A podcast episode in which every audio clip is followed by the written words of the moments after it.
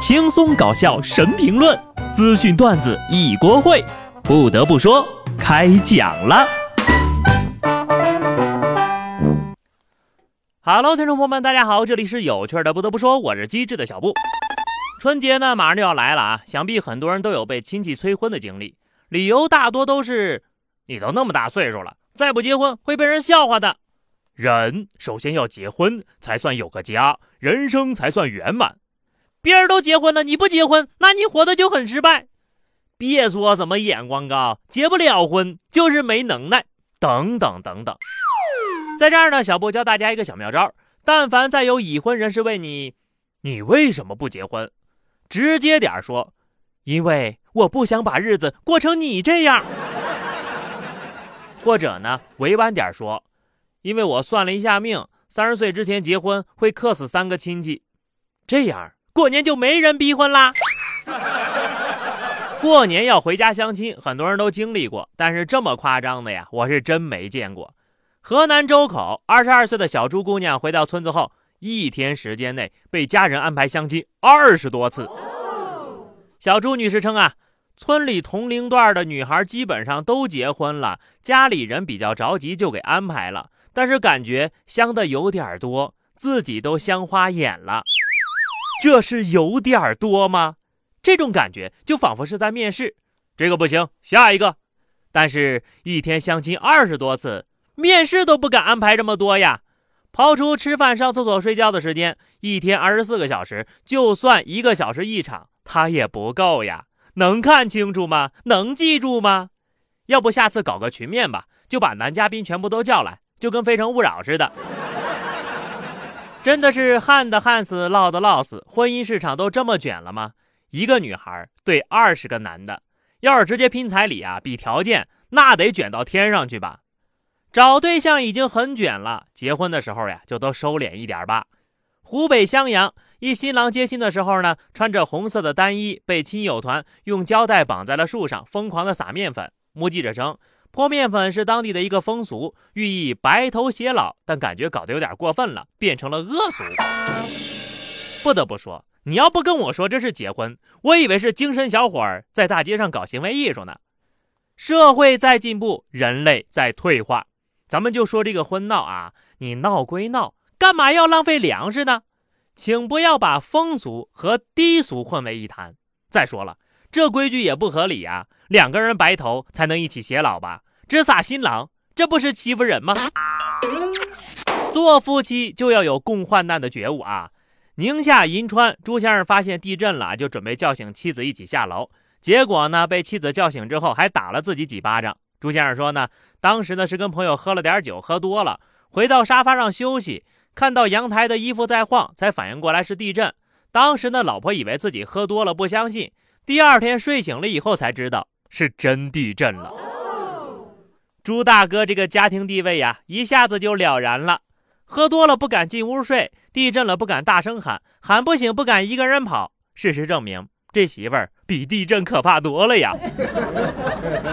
喝多了还能想着自己个儿的老婆，这样的老公可以上个小黄车吗？这件事情就可以证明，喝多了是真耽误事儿啊。以后呀，还是把酒戒了吧。俗话说：“小镇不用跑，大镇跑不了。”也不知道这俗话是谁说的啊？一月八号，青海门源发生了六点九级的地震。地震的一瞬间呢，一家台球室内所有的人一秒钟丢杆撤离，只留下一位大哥淡定的把杆放好之后离去了。优雅永不过时，这位大哥肯定是见过大世面的人。我感觉他甚至想先去买个单，把账给结了。不得不说。如果真的地震来了呀，大家还是往外跑一跑吧，不要抱有侥幸心理呀。没事是最好的，可是就怕万一呀。婚姻给男人带来的是巴掌，恋爱给女孩带来的又是什么呢？广东河源一女子外出办事儿，走夜路回家，打电话让男朋友来接，结果呢，他们家狗叼着手电筒就跑出来了。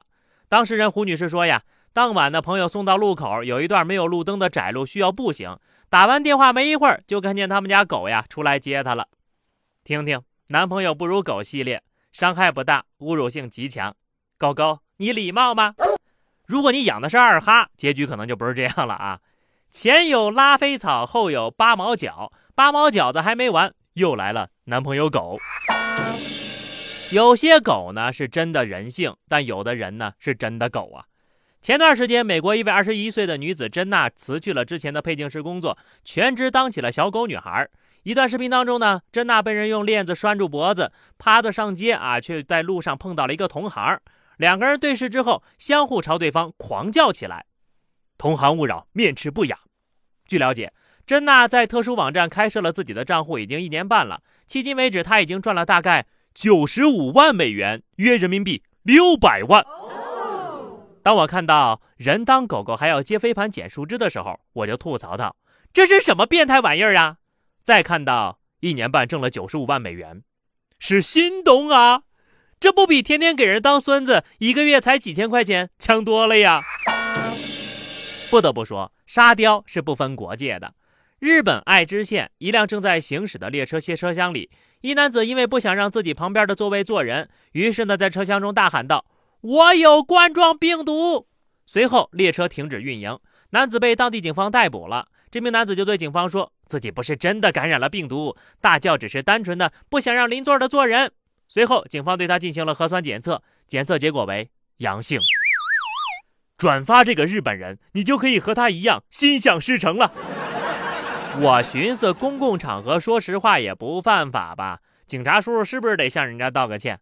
还以为是个社恐，没想到呀，竟然是一个实话实说的老实人。日本人不骗日本人呢。警察叔叔估计也没想到还能有意外收获啊！也希望我们的生活当中呢，都能来一些意外的小惊喜，哪怕是那种苦中作乐。天津一男子按照防疫规定进行隔离，没想到呀，被安排到了花果山的主题酒店。房间里的山洞风格呀，惊呆了一票人呐。该男子也直呼：“忒吓人了吧，想换房。”没成想，又换了一套以树林风格为主题的森林房。哎，刚出花果山，又进小树林这是进化了呀！隔离呢，就不要挑三拣四了，不能再换了啊！再换就水帘洞了，都是水。没给你安排到盘丝洞就不错了，还要啥自行车呢？不得不说，这家酒店还是很有创意的，很有沉浸式的那种感觉呀。下一秒，《西游记》的主题曲就要响起来了。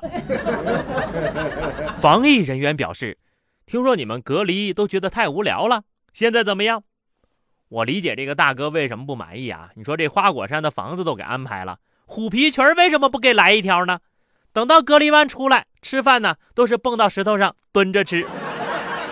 知足吧，大家伙儿，让你享受一回齐天大圣的待遇，还能有什么不满意的呢？而且这种主题酒店呢都不便宜，不如他就住满五百年，等待有缘人来接自己回家吧。好的，朋友们，那么以上就是本期节目的全部内容了。关注微信公众号 DJ 小布，或者加 QQ 群二零六五三二七九二零六五三二七九，来和小布聊聊人生吧。下期不得不说，我们不见不散，拜拜。